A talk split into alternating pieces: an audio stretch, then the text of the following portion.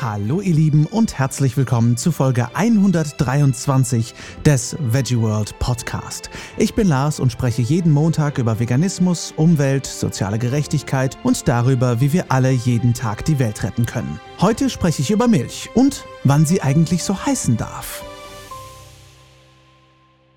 Schön, dass ihr eingeschaltet habt, ihr Lieben.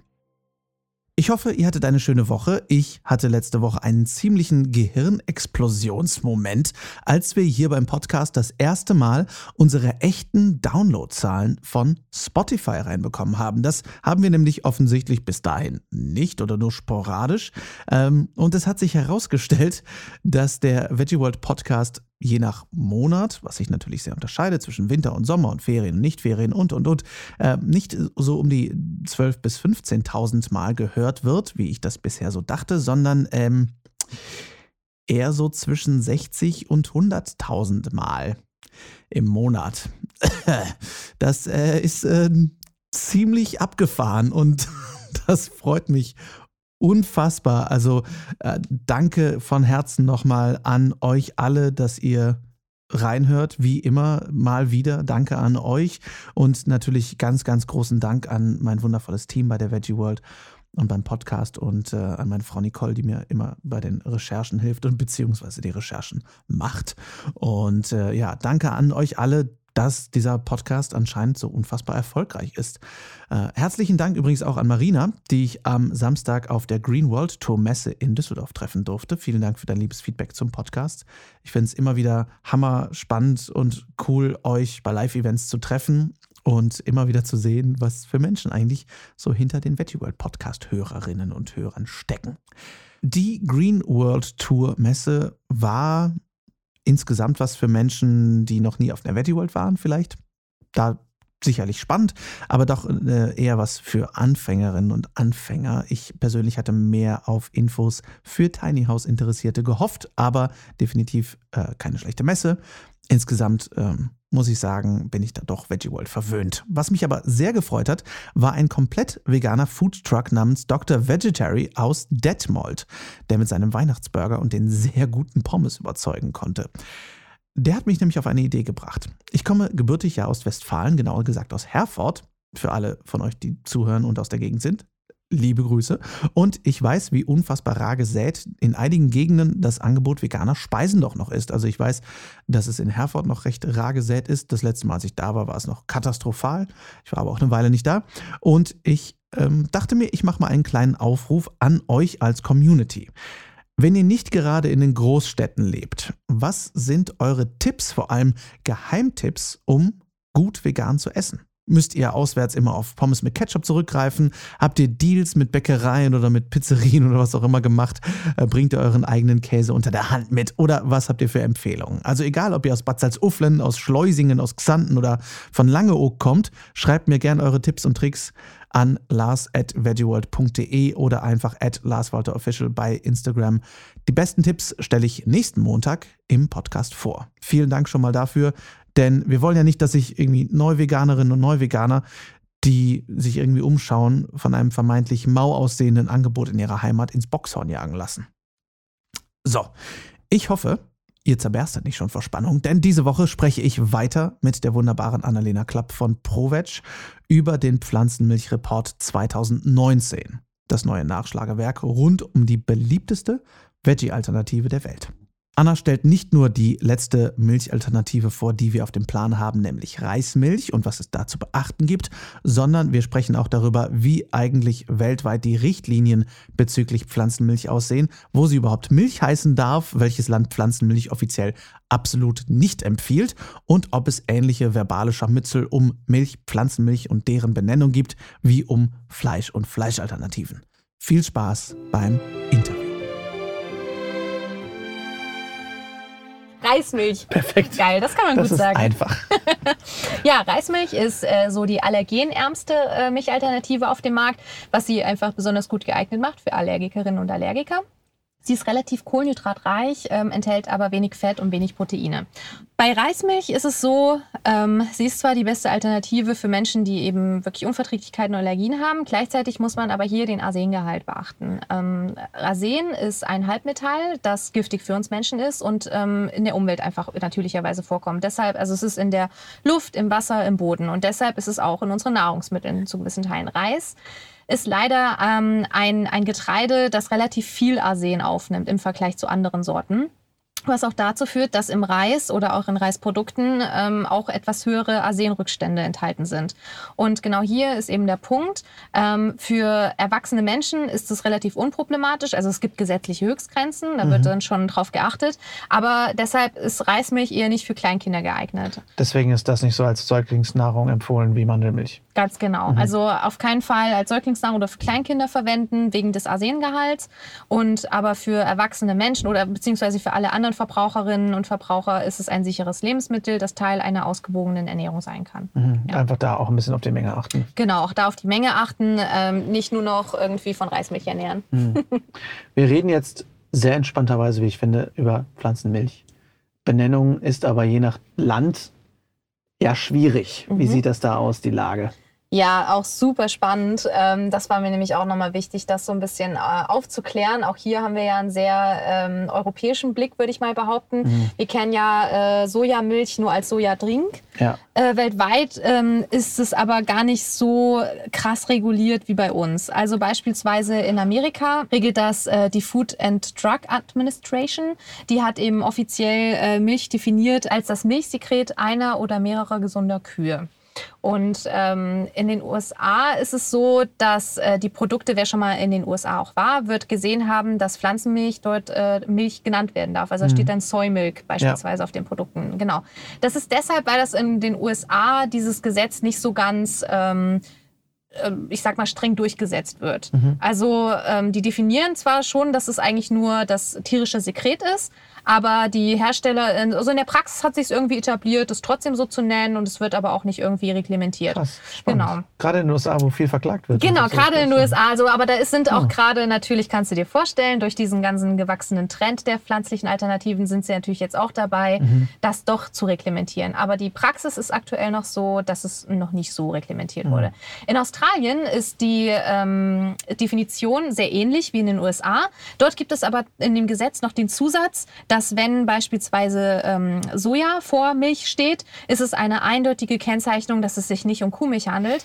Deshalb, äh, surprise, surprise. surprise, surprise. Deshalb ist es wirklich in, in Australien und Neuseeland offiziell erlaubt, ähm, Sojamilch auch Sojamilch zu nennen auf den Produkten. Man möchte meinen, wenn Menschen lesen können. wow, okay. Genau. Ähm, dann schauen wir, oder aber auch in, im asiatischen Raum ist es, äh, darf es auch so genannt werden werden. Mhm. In Afrika darf es auch so genannt werden. In Europa hingegen äh, sieht das Ganze schon wieder ein bisschen anders aus, wie ja sicherlich die meisten Zuhörerinnen und Zuhörer auch wissen. Bei uns darf das Ganze nur Drink genannt werden. Ähm, die Definition ist ähnlich auch wie in, Austra äh, in, in den USA. Aber hier wird es auch tatsächlich streng durchgesetzt. Also da gab es ja auch vor ein paar Jahren mal dieses ähm, Gerichtsurteil mit der Firma Tofu Town, die ja, glaube ich, Tofu-Butter in ihrem Sortiment hatten. Und da wurde das Ganze dann auch nochmal dran diskutiert äh, mit der Benennungspraxis. Und es wurde äh, dann auch leider bestätigt, nein, es darf so nicht heißen. Also das muss, es ist den tierischen Produkten vorenthalten. Das wird dann gern damit begründet, dass es die Verbraucherinnen und Verbraucher verwirrt. Also dass die nicht zuordnen können, ob es jetzt ein äh, Kuhmilchprodukt ist oder nicht was totaler Quatsch ist. Es gibt mittlerweile auch Studien, sowohl aus Deutschland als auch Amerika, die belegen, dass die Verbraucherinnen und Verbraucher sehr wohl den Unterschied kennen und auch den Unterschied bewusst also wählen. Also, ja. ne, genau. Es ist halt paradox, aber ja. Ich finde es vor allem so paradox, weil wir dann natürlich über auf Dinge kommen wie Erdnussbutter, Kokosmilch, Babyöl oder Kinderriegel. Richtig, Kakaobutter. All oh, ein Kinderriegel, bestimmt, bestimmt aus Kind. Ja, genau. Und das äh, eben auch dieser Fall. Zimtschnecke. Ja, genau, dieser Fall Kokosmilch. Also selbst da, da haben wir ja eine pflanzliche Milchalternative. Ja. Ähm, das ist nämlich deshalb, weil die EU ihren Mitgliedstaaten erlaubt, Ausnahmen in eine Liste aufzunehmen. Mm. Ja, äh, und da können, also wir könnten eigentlich relativ einfach einfach sagen, okay, wir nehmen jetzt Sojamilch in diese Aufnahmen, Ausnahmenliste auf und dann darf es auch so benannt werden. Kokosnuss Kokosnuss, Kokosnussmilch stand halt drauf. Die ist schon relativ etabliert bei uns gewesen. Die gab es schon länger. Ähm, die hat es halt irgendwie noch drauf geschafft.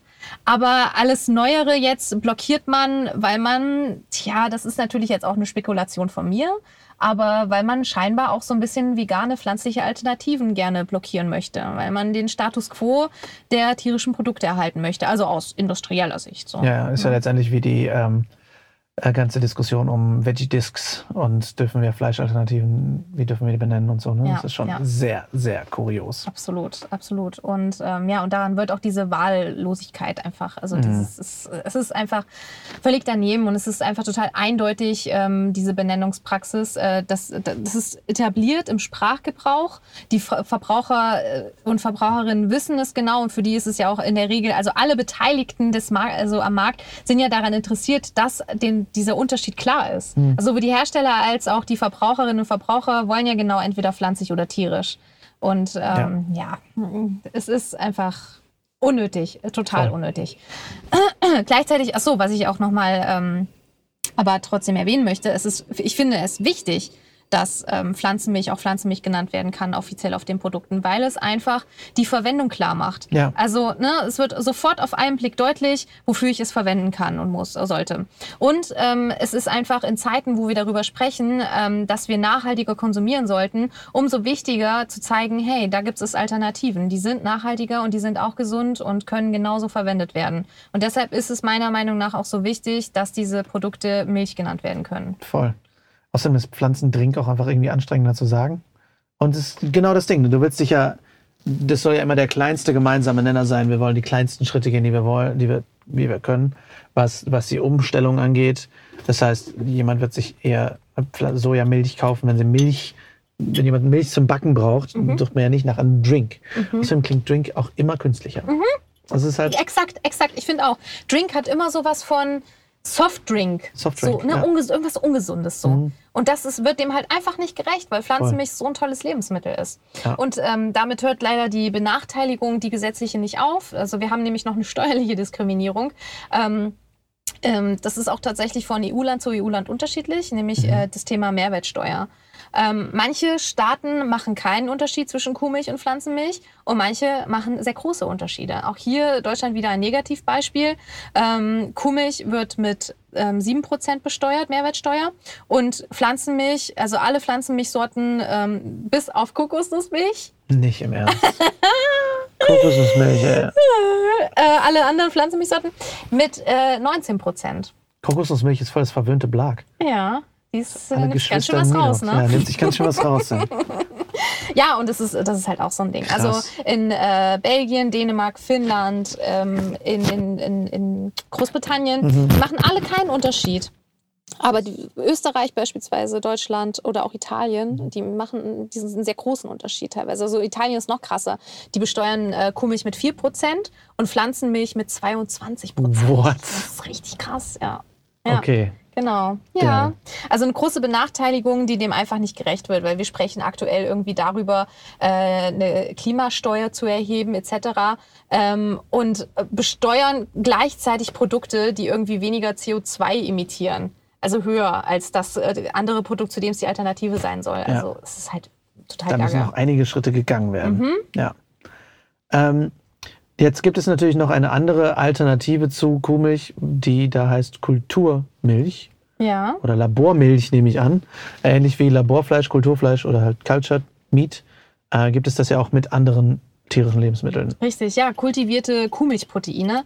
Ähm, das haben wir eben auch in so einem kleinen Kapitel in dem Report aufgegriffen, ähm, weil es wahrscheinlich einfach in den nächsten ja, ein bis drei Jahren sicherlich äh, ein bisschen mehr Aufmerksamkeit auf sich ziehen wird. Ähm, so wie wir eben über ja, Laborfleisch sprechen, ähm, ist das eben auch ein Ding. Es ist, unterscheidet sich aber ein bisschen von mhm. dem, wie, also in der Herstellung. Es ist ein bisschen, ich würde es mal behaupten, unspektakulärer. Mhm. Der ähm, Herstellungsprozess sieht einfach so aus, dass ähm, der genetische Code von Hefezellen modifiziert wird und mit dem genetischen Code von Kuhmilchprotein versetzt. Und daraufhin ähm, erfolgt so ein Fermentationsprozess, wie man sich eben so bei Hefe das so vorstellt, wo die Mikroorganismen dann eben diese Milchproteine ähm, ja, produzieren. Und ähm, der Herstellungsprozess ist ähnlich wie bei der Produktion von äh, Vanillin. Das ist dieser Aromazusatz, der in vielen Lebensmitteln drin ist. Oder auch von Insulin, was ja Diabetikerinnen und Diabetiker zur ähm, Kontrolle ihres Blutzuckerspiegels nutzen. Also und da ist es ja schon sicher etabliert. Ähm, man kann es damit tatsächlich äh, gut vergleichen. Mhm. Das heißt, wenn ich das richtig verstehe, Hefezellen werden mit Kuhmilch DNA quasi mhm. geimpft, um das weiter zu, weiter zu verbreiten. Genau, das heißt, du bräuchtest quasi 50 Milliliter Kuhmilch, um 2000 Liter, 2000 Liter Kuhmilch herzustellen, oder? Äh, man braucht da mittlerweile wohl äh, gar nicht mehr original Kuhmilch, sondern man, man, hat da irgendwie, also ich bin jetzt auch keine Lebensmitteltechnikerin oder so, also das Tier ist bereits nicht mehr im Prozess mhm. involviert. Okay. Anders als bei äh, beispielsweise Laborfleisch, ja. wo es noch aktuell involviert ist, ist es bei Milch wohl schon nicht mehr der Fall. Ah, spannend. Und auch hier beispielsweise braucht man bei Laborfleisch aktuell ja auch noch dieses Kälberserum, was ja. sehr kritisch ist. Ähm, und bei Kuhmilch gibt es im gesamten Prozess auch kein Tier mehr. Also Ach, keine irgendwie tierischen mhm. Produkte. Ja. Ach cool, das wusste genau. ich gar nicht. Ja, also deswegen ist es schon ein bisschen anders. Deshalb mhm. sage ich auch unspektakulärer beziehungsweise vielleicht auch unkritischer. So könnte ja. man es vielleicht auch sagen. Also aus ethischer Perspektive, weil wirklich gar kein Tier mehr involviert ist. Mhm. Dieses Jahr ist auch in den USA ähm, erstmals eine Eiscreme auf den Markt gekommen, die auf der Basis von kultivierten Kuhmilchproteinen angeboten, also hergestellt Stimmt, wurde. das hatte ich gesehen, ja. Legendary, glaube ich, heißen die, wenn ja. ich mich jetzt nicht irre. Krass. Ja. Also ich hatte letztes, das noch bei meinem letzten Vortrag, dass die Leute das gerne auch gut finden und ja auch gerne umstellen möchten. Einige haben dann aber auch Angst um die Arbeitsbedingungen von, von Milchbäuerinnen und Milchbauern. Habt ihr das untersuchen können, wie so ein bisschen die Arbeitsbedingungen sind und wie sie da, gibt es da Menschen, die positiv darüber berichten können? Ja, also wir haben uns natürlich auch darüber Gedanken gemacht, äh, was denn die quasi die Milchalternative für die Landwirtschaft wäre oder auch für Molkereien. Also das ist uns ja nicht egal. Mhm. Ähm, wir sind ja jetzt irgendwie auch keine Tagträumer, die sagen so, ah, wir machen das jetzt und dann müssen wir halt schauen, was mit den anderen passiert. Das ist jetzt nicht mehr unser Thema. Nee, überhaupt nicht. Also mhm. auch das haben wir uns angeschaut und ähm, tatsächlich ist es eben so, dass ähm, die Kuhmilchproduktion in den letzten 30 Jahren ähm, rasant angestiegen ist weltweit. Gleichzeitig ähm, haben aber immer mehr Kuhmilchbetriebe oder beziehungsweise Bäuerinnen und Bauern, die ähm, Milchviehbetriebe hatten, geschlossen.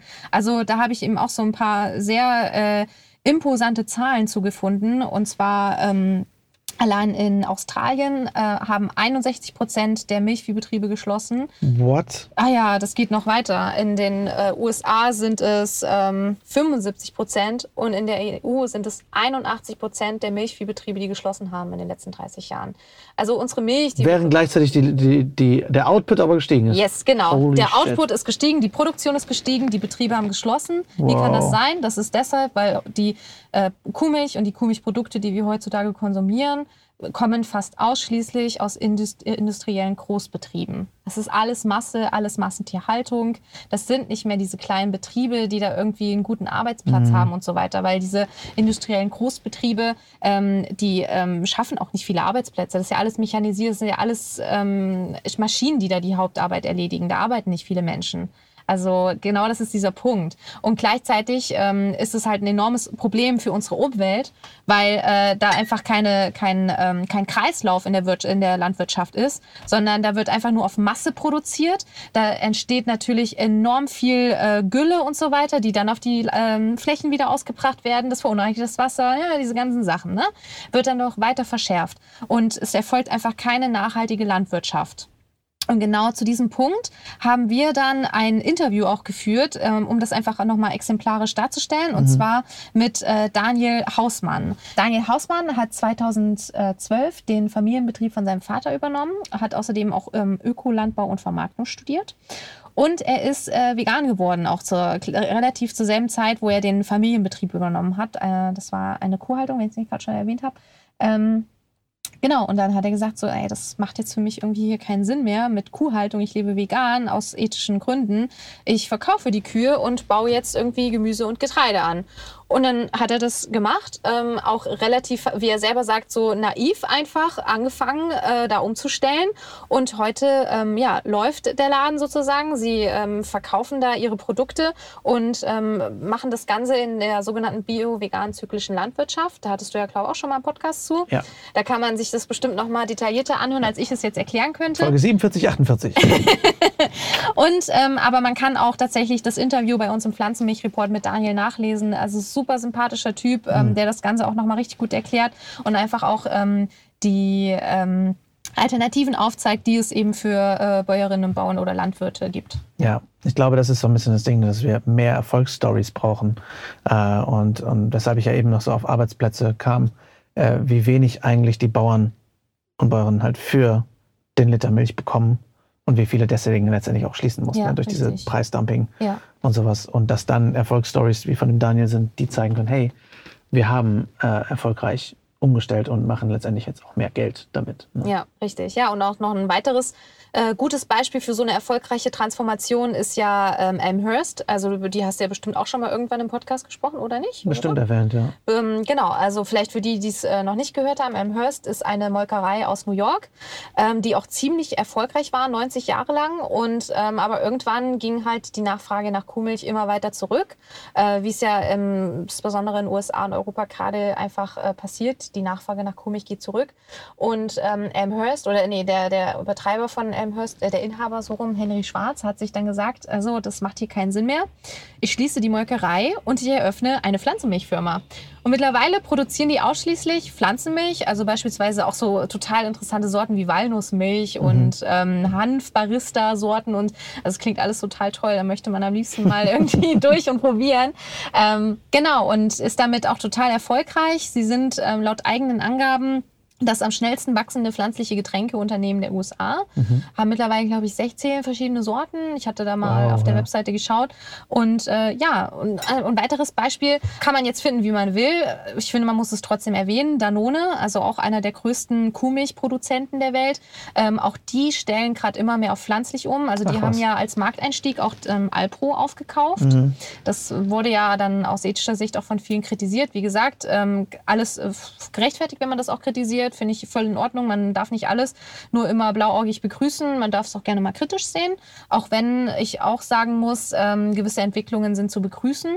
Und da, bei Danone war es ja glücklicherweise auch so, weil manchmal nutzen die das auch, um die Marke dann sterben zu lassen. Mhm. Das haben sie ja bei Alpro glücklicherweise nicht gemacht. Mhm. Ähm, ist ja nach wie vor äh, eine ziemlich große Marke. Und äh, Danone sagt eben, dass sie bis ähm, 2025 die Produktion pflanzlicher Alternativen verdreifachen wollen. Wow. Also sie wollen da auch richtig reinbuttern, weil sie sagen, es ist einfach viel ressourceneffizienter, pflanzliche Milchalternativen zu produzieren als hm. tierische.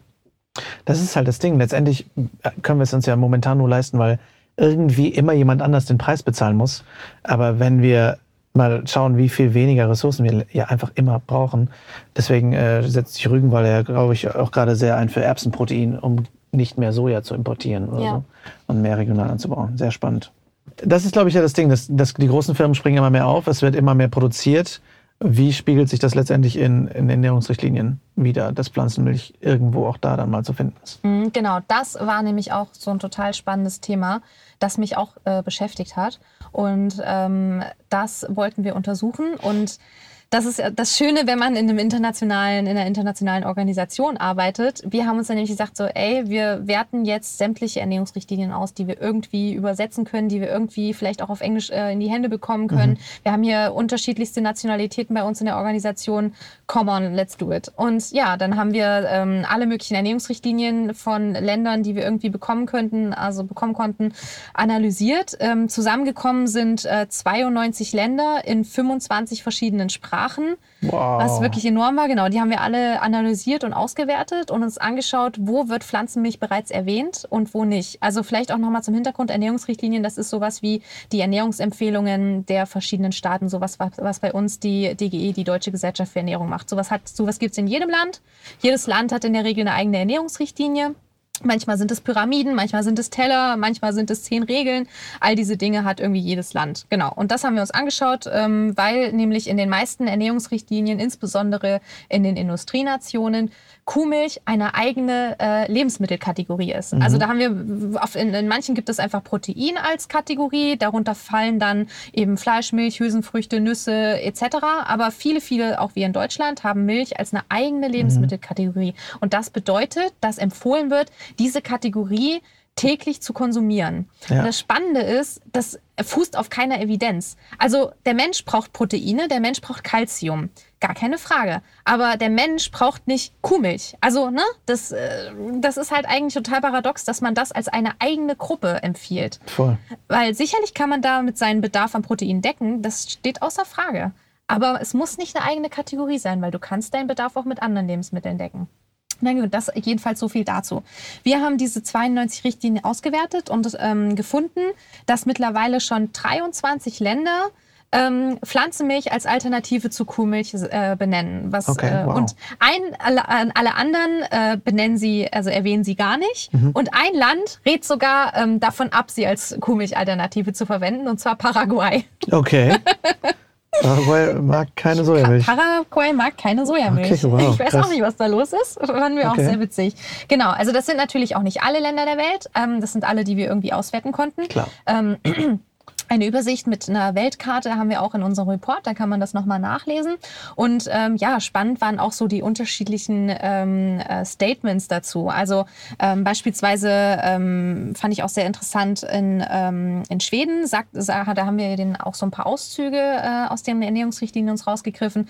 Und in Schweden heißt es eben, angereicherte pflanzliche Getränke aus Weizen und Soja haben geringere Klimaauswirkungen als Kuhmilch. Also das steht in den Richtlinien, das ist so mega fortschrittlich. Voll. Ne? Oder ähm, in äh, Vietnam heißt es beispielsweise, dass der Konsum von Sojamilch und aus Soja hergestellten Produkten ähm, eben dazu beitragen, beitragen kann, Herz-Kreislauf-Erkrankungen, Krebs vorzubeugen. Also auch hier, ähm, was ja auch wirklich die Studienlage darlegt, mhm. ähm, haben die eben ganz klare positive Position zu Soja ergriffen. Genau. Oh. Und ähm, das ist ja auf jeden Fall interessant. In Deutschland übrigens ist es äh, ist sie nicht. Also äh, da wird keine Pflanzenmilch gar nicht erwähnt. Ähm, in Kanada wird sie erwähnt, um das nochmal in den USA wird sie erwähnt, äh, in Finnland, in Schweden ja offensichtlich. Ich meine, in Kanada war kurzzeitig so ein bisschen der Irrtum, dass, dass sie Kuhmilch gestrichen hätten und durch Pflanzenmilch ersetzt Ja, das wurde ne? so ein bisschen falsch verstanden. Mhm. Also was Kanada gemacht hat, äh, genau dieses Ding, was ich nämlich gerade erklärt habe, die haben Kuhmilch als einzelne Kategorie gestrichen. Mhm. Also dieses Ding von wegen, dass Kuhmilch eine eigene Lebensmittelkategorie ist, mhm. das haben sie tatsächlich gestrichen und sie haben stattdessen jetzt die Kategorie Proteine mhm. und da haben sie Kuhmilch reingepackt. Aber gleichwertig zu Sojamilch, zu äh, aber auch Hülsenfrüchten, aber auch andere Sachen wie Fleisch und Fisch sind da enthalten. Okay. Ja. Das ist ja immer schon mal ein Schritt. Krass. Ja. Es ist so krass, oder? Was, mit welchen Mitteln und welchem Aufwand diese kleinen Schritte erzielt werden müssen. Ja. Aber was das letztendlich bedeutet. Absolut. Und gerade die Ernährungsrichtlinien sind äh, eigentlich ein so, so, wichtiges Instrument. Also mhm. sie geben äh, nicht nur den Bürgerinnen und Bürgern so eine Orientierungsfunktion, also darauf fußt ja auch die gesamte Ernährungs- und Agrarpolitik des Landes. Also Stimmt. sie sind eigentlich ein total ähm, einflussreiches Instrument. Das sagt auch die FAO, also die Welternährungsorganisation, dass wir durch äh, Ernährungsrichtlinien, wir müssen da Nachhaltigkeitsaspekte mit aufnehmen, weil sie eben so eine starke Lenkungsfunktion haben. Und deshalb ist es so wichtig, dass wir auch Alternativen zu Kuhmilch aufnehmen und zeigen, ey, das, das gibt es auch noch. Und das ist auch eigentlich ganz klimafreundlich und umweltfreundlich ja. und ja. gut für die Gesundheit und für die Tiere sowieso. Ich finde es so geil, weil, wie du am Anfang schon erwähnt hast, so Sachen wie der, der Fleischatlas von der Heinrich-Böll-Stiftung und so, ne? Da habe ich ja auch super viel von meinen Recherchen, von meinem Vortrag her und so. Das sind ja einfach so Recherchenmonster, ja. wo du einfach alles Mögliche herziehen kannst. Das ja. hilft einfach so vielen Menschen darauf, Dinge zu, also ob das jetzt Studien sind oder ob das auch Berichte, ob das, ob das Referate für die Schule sind oder für die Uni oder alles Mögliche. Also wenn ihr irgendetwas über Pflanzenmilch wissen möchtet, dann geht zu diesem Pflanzenmilch-Report, weil ja. das halt einfach sehr umfangreich ist. Ne? Ja. Das ist echt mega gut. Ja, sehr geil. Vielen Dank Gerne. für deine Info. Und ähm, ich bin sicher, wir hören uns bald eh wieder. Stimmt. Und äh, ja, was äh, hast du schon irgendein äh, irgendwas am Horizont, worüber du sprechen darfst, was so das nächste Projekt ist? Oder? Vom ProReg oder von überhaupt, mir? Überhaupt. ja, also ich selbst äh, schreibe ja gerade so ein kleines Büchlein über äh, Frauen in der veganen Bewegung. Ähm, das wird nächstes Jahr veröffentlicht werden. Ähm, zu viele Details kann ich tatsächlich noch nicht verraten. Es ist gerade noch so ein bisschen. Also ich habe auch schon so zwei Kapitel tatsächlich jetzt fertig und bin mittendrin. Aber ja, das wird nächstes Jahr dann erscheinen und äh, freue ich mich schon sehr drauf. Sehr geil. Ja, vielen, vielen Dank und äh, bis zum nächsten Mal. Ja, bis dahin. Danke dir. Und wenn ihr mehr zu Annalena und ihrer Arbeit lesen möchtet, auch zu ihrem Buch zukünftig auf dem Laufenden gehalten werden möchtet, dann folgt ihr einfach bei Instagram at foodrevolte oder schaut auf ihrem Blog vorbei, foodrevolte.de und schaut euch auch auf jeden Fall ohne Umwege den Pflanzenmilchreport an. Die Links dazu findet ihr natürlich in den Shownotes und schaut auf jeden Fall bei proveg.de vorbei. Ich kann die Wichtigkeit dieses Reports wirklich gar nicht genug betonen, denn so habt ihr haben wir alle ein super zuverlässiges Dokument an der Hand, um Menschen umfangreich über Pflanzenmilch zu informieren und vor allem um Mythen und Vorurteile abzubauen. Also runterladen, lesen, freuen. Danke. Ich hoffe, die Folge hat euch gefallen. Schreibt mir wie immer gern eure Fragen, Themenwünsche und Gedanken an lars at veggieworld.de oder bei Instagram at larswalterofficial und folgt uns auch gern at official veggieworld. Auf unserem Blog bei veggieworld.de slash blog findet ihr natürlich immer Spannendes zu lesen, zum Beispiel momentan sehr praktisch zahlreiche Tipps von veganen Plätzchenrezepten bis hin zu Timo Frankes viergängigem Weihnachtsmenü. Schaut also auch da sehr gerne vorbei. Wenn euch in dieser Folge wieder einige Worte unbekannt oder ungewöhnlich vorkamen, dann seid ihr mir und meiner schönen alten Wortreihe wieder auf die Schliche gekommen. Denn was bedeuten eigentlich Ausdrücke wie ins Boxhorn jagen lassen, zerbersten oder Scharmützel oder auf die Schliche kommen? Ins Boxhorn jagen lassen bedeutet jemanden in die Enge treiben, einschüchtern, verunsichern oder auf eine falsche Fährte locken. Und der Ursprung, die Herkunft dieser Redensart ist bisher ungeklärt. Einige Erklärungen sind zum Beispiel, eine Person auf das Horn eines Bocks, also eines Ziegenbocks, zu jagen. Das wirkt, besonders damals wirkte das umso einschüchterner, wenn man das Boxhorn mit dem Teufelshorn verbindet, was damals oft in Verbindung gebracht wurde, was diesen Ursprung zusätzlich noch nahelegt. Außerdem äh, gab es einmal zum Beispiel einen Gelehrten namens Marcus Zuerius van Boxhorn, der wohl mit seinem unglaublichen Wissen viele Leute argumentatorisch in die Enge getrieben hat. Die Hülsenfrüchte des Boxhorn haben einen sehr unangenehmen Geruch. Es gibt sehr, sehr viele verschiedene Bezeichnungen und Erklärungen für diese Redensart. Bersten oder zerbersten oder es birst etwas bedeutet letztendlich nichts anderes als mit großer Gewalt plötzlich auseinanderbrechen, zerspringen oder zerplatzen. Ein Scharmützel von italienisch Scaramuccia, auch Treffen, bezeichnet den zeitlich wie örtlich begrenzten Kampf kleinerer Einheiten innerhalb eines größeren Konflikts, also wie eine kleine Schlacht. Das dazugehörige Verb ist übrigens scharmützeln oder auch scharmuzieren äh, oder auch kleinere Gefechte liefern oder plänkelnd fechten. Ich finde solche Worte einfach wundervoll, auch wenn Scharmützel insgesamt natürlich nichts Wundervolles war. Und jemandem auf die Schliche kommen bedeutet letztendlich jemanden entlarven, enttarnen oder jemandes Absicht durchschauen. Einfach nur, um so ein bisschen eure Eloquentik wieder zu erweitern. Und bitte schreibt mir keine Kommentare zum Wort Eloquentik. Ich weiß, das ist ein eigens erfundenes Wort. Ab jetzt gibt es das. Wir hören uns nächsten Montag wieder mit neuen wundervollen Infos, wo ich nämlich eure Geheimtipps vortragen werde und mit Alex Flor über Burnout und über Oberleckeres plaudere. Bis dahin, rockt die kommende Woche, lasst uns aufstehen und loslegen für die Tiere, für die Umwelt und für uns alle. Viel Spaß beim Weltretten.